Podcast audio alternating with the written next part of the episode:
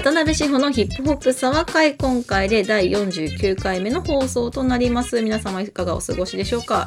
あの私の妹の誕生日4月9日生まれなんで4と9という数字が並ぶと妹のことを思い出しちゃうな。ナイスシスターモードです ね。意味がわかんないけどねつうわけなんで、はい。つうわけなんであの全然関係ないダ話から始めていいですか？おぜひ。あのす前回クラブの話したじゃないですか、はい。でクラブに行くとどうしてもその睡眠サイクルみたいなものが、うん。みたいなものですか？睡眠サイクルが乱れるじゃないですか。まあ塩鍋さんは特に乱れるでしょうね。そう特に乱れるんですよ。で私もう子供産んでから特になんですけど前からそうなんですけどやっぱ寝ないと持たないみたいなまあ誰もがそうだと思いますけど、ね。いやそうだけど、うんでここ12年はで子供がまだめっちゃちっちゃい時はやっぱ夜泣きとかあるから、まあ、自分の睡眠サイクル云々よりもその赤子の睡眠サイクルに合わせた生活をしなきゃいけないけど、うんまあ、あの夜泣きとかもなくて彼も一回寝たらもうずっとね10時間ぐらいずっと寝てくれるみたいなになってから私も1日7時間ぐらいは寝ないとうん持たないって感じ。おうなんですね。で、7平均ね時間。平均7時間そうそうそうそう。でも、やっぱ7時間が肝なんですよ。で、それが6時間になったらちょっとやっぱパフォーマンス下がるなって感じだしへ、6時間にみにみあの満たない場合とかも本当に使い物になりませんっていうぐらい頭が働かないし、で、頭痛とかも結構ひどいって感じなの。なんで、は二日酔いの頭痛ではなく、じゃなく、あ、そう、ふ、普段のね、生活において。だから、その、一回クラブに行くと、やっぱ次の日全く使うものになりません。だから、まあそういうことも見越して、本当に死ぬ気で遊びに行ってるんですけど、功労さんってさ、寝なくても大丈夫な方ですよね、多分そうだと思ないんます。で？なんで？なんで？なんでなんですか？昔から睡眠そこまで取ってなかったっていうのがあサイクルになってるからじゃないですかね。あ、そういうこと、うん。ショートスリーパー？ショートスリーパえ、すごー。それはなんか嫁からも褒められますね。そうなんですか？なんでこんな数時間で寝た気になってんの？みたいな。全然その仕事のパフォーマンスにネガティブな影響はないんですか？ああ、ね、眠いなっていうよりも、なんか、あすっげえまだ酒残ってる。あ、そっちのね。どうしよう。これってウェルカムした方が治りそう。とか思いながら仕事してあ、る。そうです。か。そうなんだ。ただ二日酔いでやっぱパフォーマンス落ちるってのありますけどね。うん原稿が全然こういい言葉が思い浮かばない。そう、だから、その、喋る仕事とかもなんか喋っちゃえば、なんとか走る、走り出すからいいんですけど、やっぱ何か頭の中で思考整理して書くとか、はもう全然ダメね。でも本当に失礼な話なんですけど、まあ僕編集なんで、例えばはい塩鍋さんがライターとして参加するそのインタビュー、うんで自分その脇にいるわけじゃうなんいですか。うんうん。塩鍋さんがはい。今回のアルバムのコンセプトからお聞きしてよろしいですか？はいはいはいみたいなところを脇で聞きながら、はい後からまあチクチクなんか手出したり、ええ、ちょっかい出したりするじゃええ。ないですか。はいはいはい。それがうんめちゃめちゃ本当にこうい何のなんていうか自分にとって興味のない。アーティストの取材だったりすると、うんほぼ寝てる時ありうまわー、目開けて寝てる感じ。すね。はい。うん、いや結構あのうんガン寝した時にうんアーティストから突っ込まれた時もありましたね。なんて？寝て。寝てます。やばあのうん机にこう手当てて、ねうんあのうん目をつぶりながら、ふんふはいん、なるほどねっていうふうに聞いてる風を装ってたんですけど、普通にこうなったんですよ。あ、ガクンってなっちゃガったんですね。クンって。あらららら膝がねテーブルから落ちちゃって肘がね。はい。まずうん確実にパフォーマンスは落ちてるとは思うんですけれども、なでもまあショートスリーパーショートスリーパーです、私だからその7時間にみから遠のけば遠のくほど本当に使うものになんなくてで一回そのあの睡眠障害専門のお医者さんに行ったこととかもあるんですよ、あの夜寝れなくてみたいな感じで、でもなんか医者に行っても結局なんかあのテンプレみたいな質問されてじゃあちょっと弱めの睡眠剤みたいなの出しておきますね、みたいになってるから医者行ってもなーって思ってて。で最近なんか睡眠トラッキングアプリみたいな。ああはいはいありますね、うん。あの、まあ、きまあ、こんなん言うてね、みたいな、うまあまあまあまあ、みたいな感じで入れてみたら結構よくって、そのえー自分の睡眠を、まあ iPhone が検知して、とあのトラッキングしてくれるんですけどうん、で、やっぱいよい、なんか、あ、今日めっちゃなんか仕事もはかどるな、みたいな時は、やっぱり、その、安、快眠度みたいなのも、あの、97%みた。で、やっぱ今日はもう寝不足でダメだわ、みたいな時は、その54%。へえ、でそういうのがなんか可視化されて、うん見えるっていうだけでもなんかちょっと気持ち的に楽なところがあって、そうっていう本当にそれだけの話です。そうこっちがない。はい。いやだから自分の場合は例えば朝のはい5時に帰ってきましたって言って、うんうん目が覚めた時が朝の7時だったみたいな、うん。ある。あるじゃないですか、うんでその2時間寝たんだっていう事実で結構元気になれるんですよ。え、めっちゃポジ、めっちゃ睡眠ポジティブですね。そうなんですよ。うわすっげえ眠いとかじゃなくてあすげえなんか2時間の間にこんな寝た気になれたっていう、マジっすか。でそのままね台所に立っうてん。子供の料理作ってうん。朝ごはんを用意して子供を起こして保育園に行くみたいな感じですすね。ごい。もう無理無理無理って感じです。そうですね。はいまあででも教訓としてはうん。保育園がある日はうんあの朝5時に帰ってくんなってことですね。やっぱ。まあもうちょい早くね。はいでも逆にさ、まあ、まあ、コーロさん出社するタイプのね、生活サイクルだからあれだけど、私とかまあフリーランスなんて自営業だったから、もう送っちゃえ、送りさえすれば、うんあとはもうちょっと子は保育園にちょっとお任せして、ちょっとまあ休み休うんうんみ仕事できるから、なんとか、みたいな。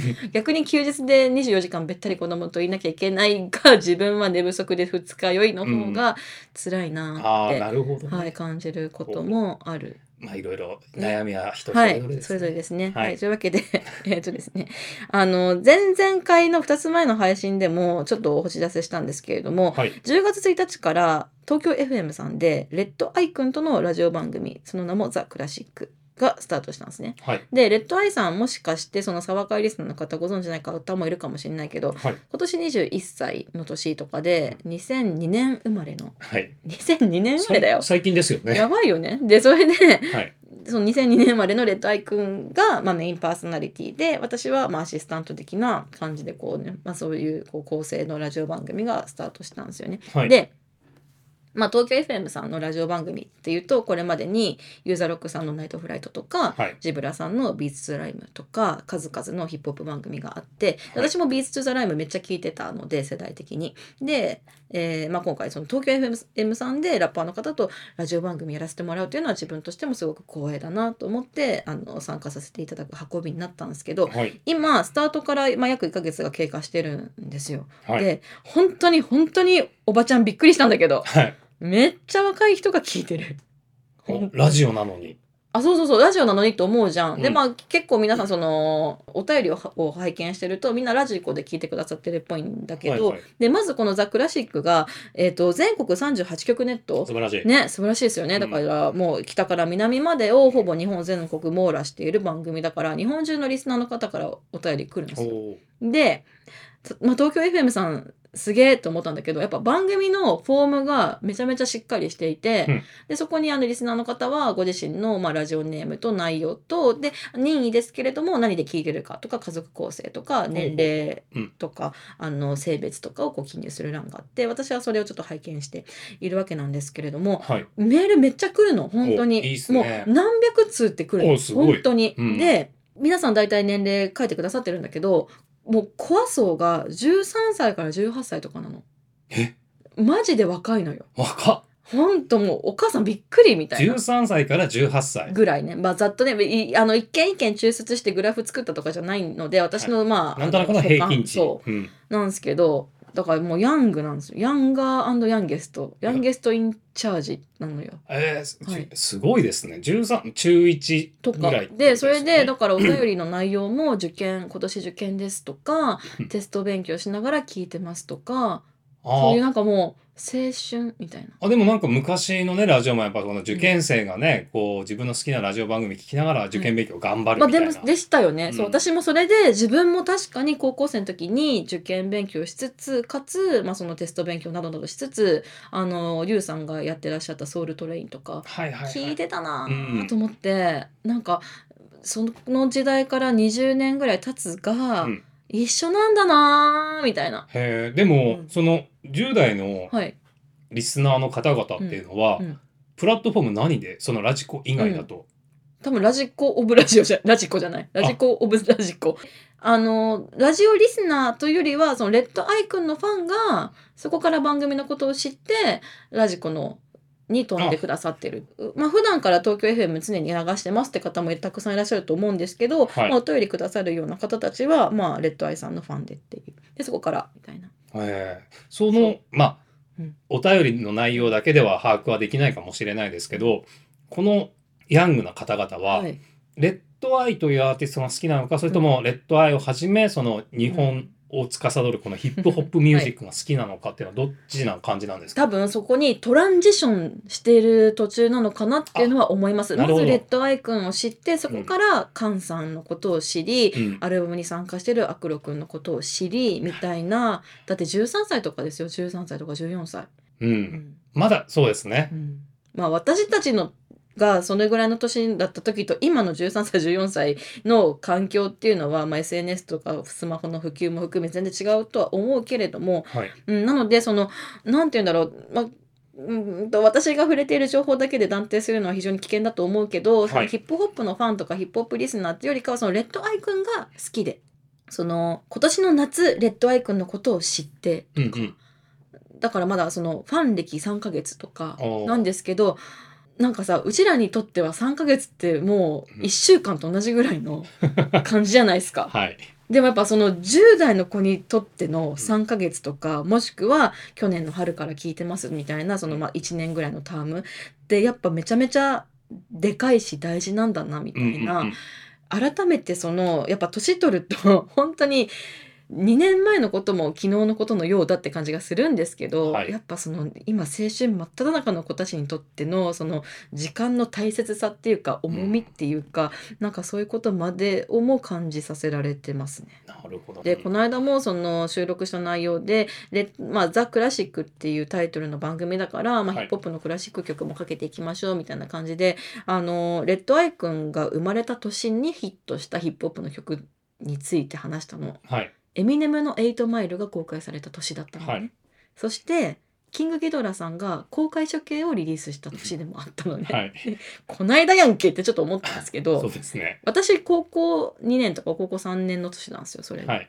で私さ昨今もさまあ まあ名前出すけど、まあ、ワイザー君がはい。バダサイクッシュさんにつかみかかってみたいな、はい。っていうのがでまあなんかこうねいろんな他のラッパーの方たちもこう取り巻くいざこざが、はい。まあ、ご自身の SNS なんかからこう発信されちゃったりとかあの思いがけないところからその映像が流出しちゃったりみたいな感じで、あのまあ世間を騒がせ世間というかまあねヒップホップリスナーの間を めちゃめちゃ騒がせてではい私は、あでもこういうのがこう若い子の目に触れるとまたちょっとねあのいらぬ誤解とかあらぬ憶測とかを読んでまたなんかいいことにはなんねんだろうなとかって思いながらその様子をちょっと見てたんですね。はい。でなんだけどそのこその収録の時に私が高校生の時に公開処刑かって思ってとなると、まあ、私もその自分が中高中高生の時にそういうなんか日本語ラップ界のいざこざみたいなものをまあ、SNS みたいにあそこまで直接的ではないけれども、うん。そういうのに触れたりとか、まあ、もっと遡ると中学生の時から2パックとかスヌープドッグとか聞いてたから、まあ、そういう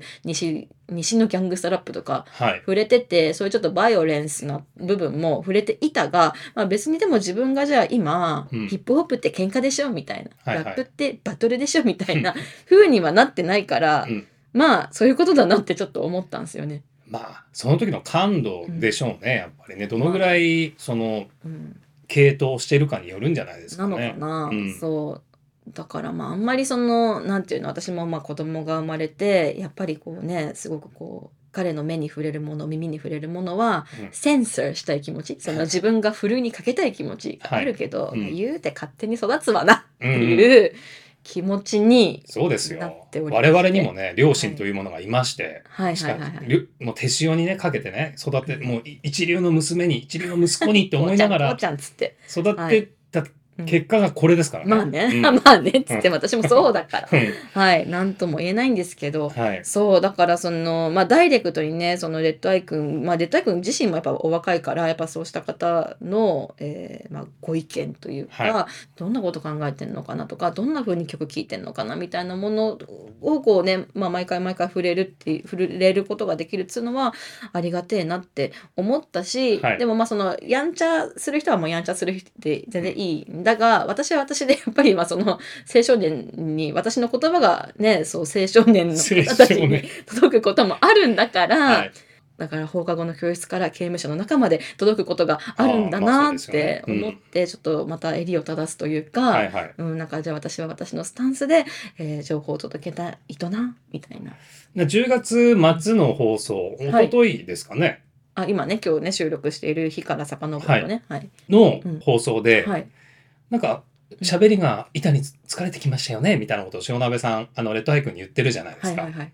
なんかいい感じにもう慣れてきたんじゃないこなれてきたんじゃないですかみたいな感じで。まあ1ヶ月経って僕も聞きながら思ったんですけど、うん。やっぱ最初の頃ってしほなべさんが落ち着きすぎていて あのすっごいこうやっぱ、はい。ギャップ知ってる側としたらね、すごいギャップがあって。あレタイ君はもうこれが初めてのそう。ねラジオ番その組で初々しさがすごい可愛いなって思いながらね,、ですよね。うん。あの父親世代としては聞き,、はいはい。聞いてるんですけれども隣にいるアシスタントという女性の何ですか貫禄がありすぎて。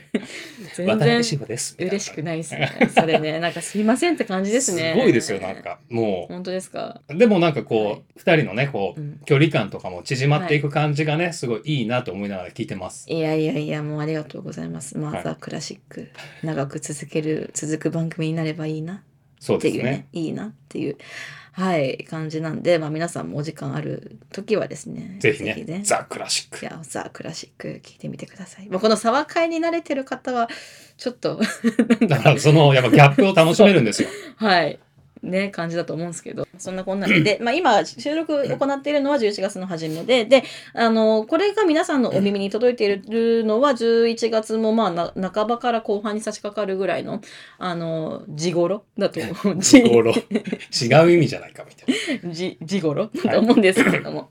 なんかさ最近その私もあのお仕事のメールとかいただくんですけどなんかはい。だんだんちょっと年間ベスト的なメールとかがちらほら見受けられるように季節ですね。なっもてで、はい今日思わずメール見て「ひゃ!」みたいな「えみたいな声が出ちゃったんですけど私、はいあの Spotify のアーティストとしてもアーティスト Spotify がアーティスト用に送るメールっていうのがあるんですけど、まあ、それもちょっと、あの前職の関係でそういうメールが届くんですよ。うはいはい。でアーティストさんにそろそろ2023年のまとめをリスナーの皆さんに教える時期が来たんじゃないですか？みたいあなー英語でね、英語うんの文面でね、なんかグリーティングみたいな。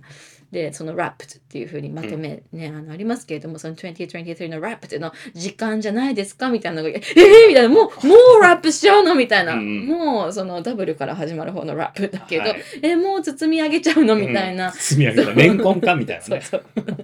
ナスとね、挟み上げちゃうのみたいな。そう。で、私がボケボケしてるだけで、うんうんやっぱみんなはその年間まとめの姿勢にもうなんか離陸体制に、てか着陸体制に入ってるんだなって。そうですよ。もう下半期になって5ヶ月経ったわけですからね。やばいですね。終わるじゃん。そうだよ。お終わるよ。やば。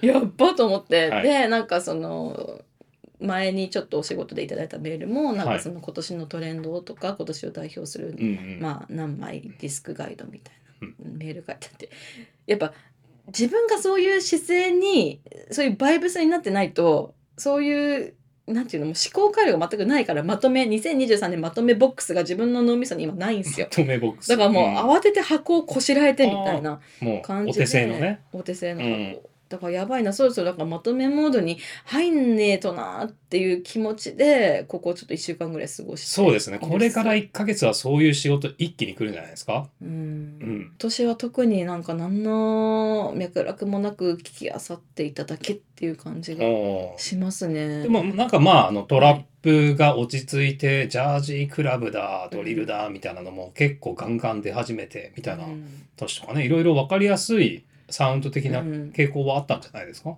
まあねまあそういう傾向はもちろんあったと思うんですけどなんかそれをなんか大きくまとめるなんか自分の中でのロジックみたいなのがまだ何にもないなと思って。うん。なんかそれまでは一応聞きながらあなるほど今年はこういう傾向ねみたいなこういうジャンル そしてこういうリスナーそしてこういうメディアがみたいななんかそういうのをちょっと考え自分の中でも考えながらよしうん。いつまとめの原稿依頼が来ても大丈夫ねみたいな感じで聞いてたんですけどはい。私はもうパッカーンみたいなもう白紙みたいな感じでまあもちろんその今年の初旬にそのね例えばアイススパイスとピンクパンサレスのボイスアライア2が流行ってとか、日本でも、まあ、ラナちゃんのプルアップとか流行ってとか、うん、なんかそういうのはもちろんざっくりざっくりあるけどじゃあこれを踏まえて来年どうなるのかみたいなところまで全く考えずにただただ毎週毎週押し寄せる新婦をうんさばいていたみたいあなー感じなんです新よ私は。婦追うのは本当もう至難の技ですからね。なんかその音楽そのヒップホップカルチャーっていうところで、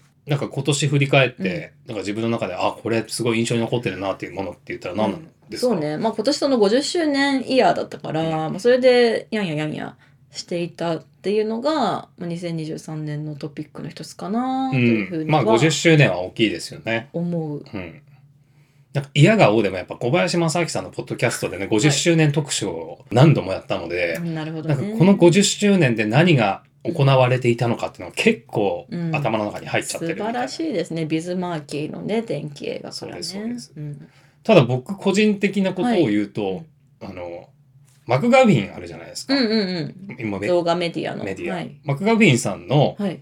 やっぱ動画がこここ数ヶ月、ん1年でめちゃめちゃこうタイトに投稿されてるじゃないですか塩鍋さんのユニオンシリーズもであれ今年だったっけ？確か今年じゃないですかね。マクガフィンさんの動画見てるのめちゃめちゃ楽しいなってあいう。いいですね。そういう楽しみがあるっていうのが。うん。はい。なのでなんかこのうんスパンをなんか貫き通してほしいって思う、あーなんなるほどね。か投稿一ペースをってことリ。スナーとしての。そうなんですよ。もうすっごいなんか面白いコンテンツ出してこられてるので、対談、ラッパーのね、方、OG たちの対談とかもすごいですよね。なのでね、なんか自分を奮い立たせる、はい。こう、あやっぱ大事なのは企画力って思いながらね、こう、うん。背筋の伸びる思いをしながら見ておりますね。でも、コロさんも動画コンテンツ作りじゃないですか、もう来年は。あ、そうですね。有能な人材がね、クリエイターが周りにたくさんいるのでね。そうですね。はい。動画ね、どうなっちゃうんですかね。なんか私も動画メディアのお手伝いはまあちょいちょいさせてもらってるからはい。考えますけど、この今後どうなっちゃうのかねって思いますよね。いや、もうこのままきちんとね、こうヒップホップがカルチャーとして残っていってほしいなって思いますよ。なんか、なんか、はい。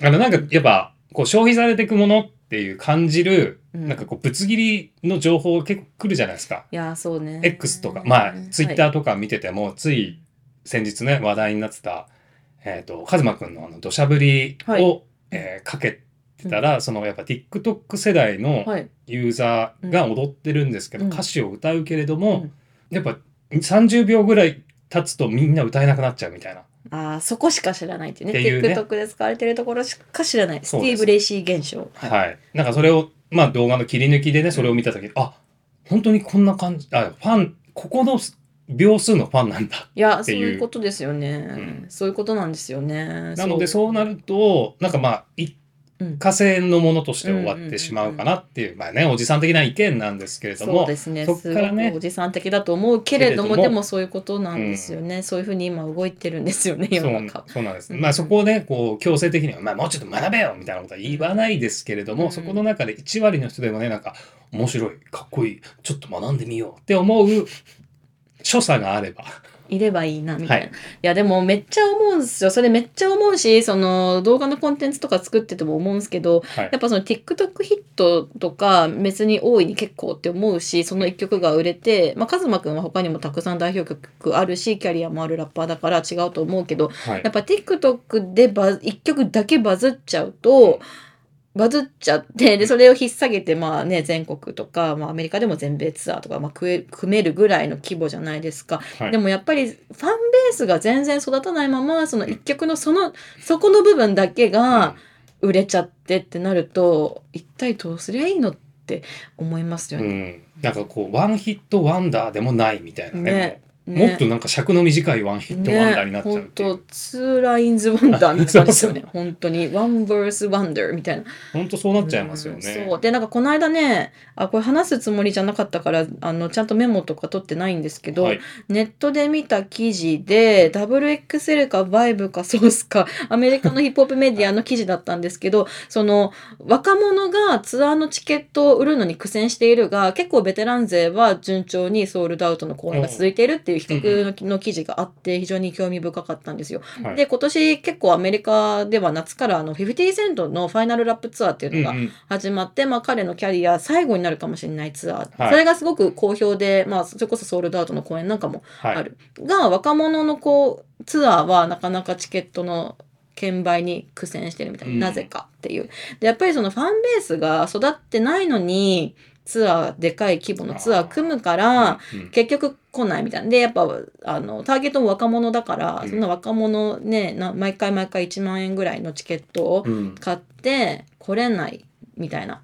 で、まあ、いくつもこう要点がわーっと書いてあってで対しでかつやっぱそのパフォーマンス力がないのにいきなりでかいステージに立たされちゃうみたいなこともうん。確か書いてあったのかな、はい。それは別のあの記事でも読んだんですけどあのヤングザグの彼女のマライア・ザ・サイエンティストってはい。いう女性の R&B シンガーがいてでマライア・ザ・サイエンティストも人生2度目のライブがもうローリングラウドで10万人の観客の前とかだったんですって。で、だから、その彼女のライブがあんま良くなかったみたいに酷評されてたんだけど、でもそれはその経験不足なままいきなりでかいステージに立っちゃったからしょうがないみたいな感じだったの。はい。で、あ、これ日本でも今本当起にね、同じ、まあうんちょっと前もね、フェスのあれで話しましたけれども、似たようなことがやっぱりアメリカでも、てかまあアメリカでこういうふうになってるから日本でもそうなってるわけなんですけれども、うんそう、だからこの辺の問題というか、あの、歪みというか歪みというか、うん。うん、ギャップみたいなものはこれからちょっとね是正されていかねばならないんだろうなとも思うし、うん。でまあなぜベテランのチケットが売れるかというと、まあ、そこにはやっぱりそのそこにノスタルジックさを求めてうん。あの中高年のファンがそこにに集うっていうこともあるしやっぱその熟熟練のパフォーマンススキル、うんマイク一本で見せることができるそのナズとか JG とかうんの例も挙げながら記事の中にそういうふうに書かれていて、うんであとそのディスコグラフィーの幅もでかいって書いてあったの。でベテランはやっぱりそれだけの、あの品数があるわけだから、すごいこうエモーショナルなノスタルジックな曲もあれば party banger もあるしみたいな。でただ若者の one hit wonder みたいなラッパーの子はやっぱもうみんなでイエイイエイみたいな曲しかないからそれがそのやっぱねパフォーマンス力にも影響してる。なるほど。気象転結が作りづらいみたいな。うん、とかね、うん。そうそうそう。っていうのがこう論考ってまあ短い記事だったんですけど、うん。こう要点がわーっと書いてあって非常に興味深いしはあ勉強になった。でも、まあ、日本でもそういう現象が起きていて、うん。例えばそのポップユアーズなり、ザ・ホープなり、はい。そういうイベントに、じゃあオファーをされました。うん。その一曲めちゃめちゃうん。バイラルヒットが生まれました、うん。このラッパーが。うん。そういう時って、うん。はい。引き受けた方がいいのか、断るべきなのか。引き受ける方がいいんじゃない？今はだってそれを見越してさザ・ホープとかポップイヤーズもさ5分ぐらいのステージニューカマー。そうニューカマーの枠はねそうだからもうそれさえちゃんと披露できて会場を沸かせられたらそれはそれでありねありっていうか正正正しいことだと私は思うんですけどね。そうですよでね。あとね、そうだ、あのね、今日、今日ね、あの、いや、聞いて、聞いて。これさん聞いてみたい。あの、R スウェットシャツと G アルケミストが、ん GOAT Talk っていうコンプレックスの、あはの、企画で対談しててね、まあ、G アルケミストがね、それでなんか、最近のトレンドについてどう思うかっていうお題で話してたの。で、G アルケミストがね、うるさいでしょ。アルケミさんがね、あの、もうとにかくラッパーの口パク禁止みたいなことをおっしゃってたの。そのリリック云々よりも、うんそういうことを重視しないラッパーが増えてるのが悪しきトレンドであるみたいなことをね、アルケミストさんがね、おっしゃってたの。素晴らしい。で、それで、その、その experimental、そのみんな experience、その曲一曲一曲どうこうじゃなくて、みんなでワイワイってやる、うんその経験とか体験そのものを求めているのがわかるが、うん口パクだけはやめろと。その自分の言葉を聞かせるっていうことが、お前の声が聞きたいんだよっていうふうにアルケミさんがおっしゃってて、で、その自分の声を聞かせるってことは、そのヒップホップの基本のきじゃないか、うんみたいにおっしゃってて、もうやっぱほらねっていうね、わかるわ、みたいな。やっぱアルケミさん偉大ですね。いや、偉大よ。いや、もうんう正しいわよ、と思って。すごい。もう今一番実はもう信頼できるヒップホッププロデューサーなのではないだろうかっていうもう、もうぐらいね。100年前からそうもうよ。老若男女からここまで支持されてるねいや、それわかるけどね、みたいなことをおっしゃってて、も声が聞きたいんだ、僕うんは。っていうね。でもそうだと思いますよ。やっぱりその加工されただけの声を聞きに来てるわけないじゃなじゃいですか。ないからね、うん。そうそうそう。そうまあそれに対してアルスウェットシャツはいやいやみたいなこともおっしゃっててそうだからみんなでやっぱそういうそういう盛り上がりを欲してるんだよみたいなね、でそのあのこれまでのそのリリカルさっていうよりかはそのいかにちょっと面白いフローにするか、そのいかにそのパンチみんなパンチインするだろうみたいなことをこうトークでおっしゃっていて、まあそれもまたねそれぞれ面白いなっていうところなんですけれども、うん。あのぜひそのねあのみんなに聞いてほしい「ジ・アルケミスト」の金言という、ね、ところでね、大事ですよ。でも本当にアルケミさんうんだから響きますね。やっぱそういうことをね。あそうね、んそうそうアルケミさんが言うからまたちょっとねずっしり重みがね、うんあるなっていうねまあそんな感じですわ。素晴らしい。はいい、やーなんかアルケミさんもう本当リリースもずっと続いてるじゃないですか。まあねぶれないからね。うんそうなの。ポール・ボールとね、はいターマノロジーのあのコラボアルバムね。今年のの最初出たやつでしょ？そうです2作目がねまた出まあしたけど。そうん。素晴らしい。なんかやっぱその確固としたファンベースを作るっていうのはやっぱこういう手堅い楽曲を作るっていうことにもうん、やっぱつながってるんじゃないのかなそうかもね、うん。それでねそのねあのポール・ウォールとターマノロジーの話だけどね、はい。えプレミアと一作目プレミアとがっつり組んでたんでしたっけ？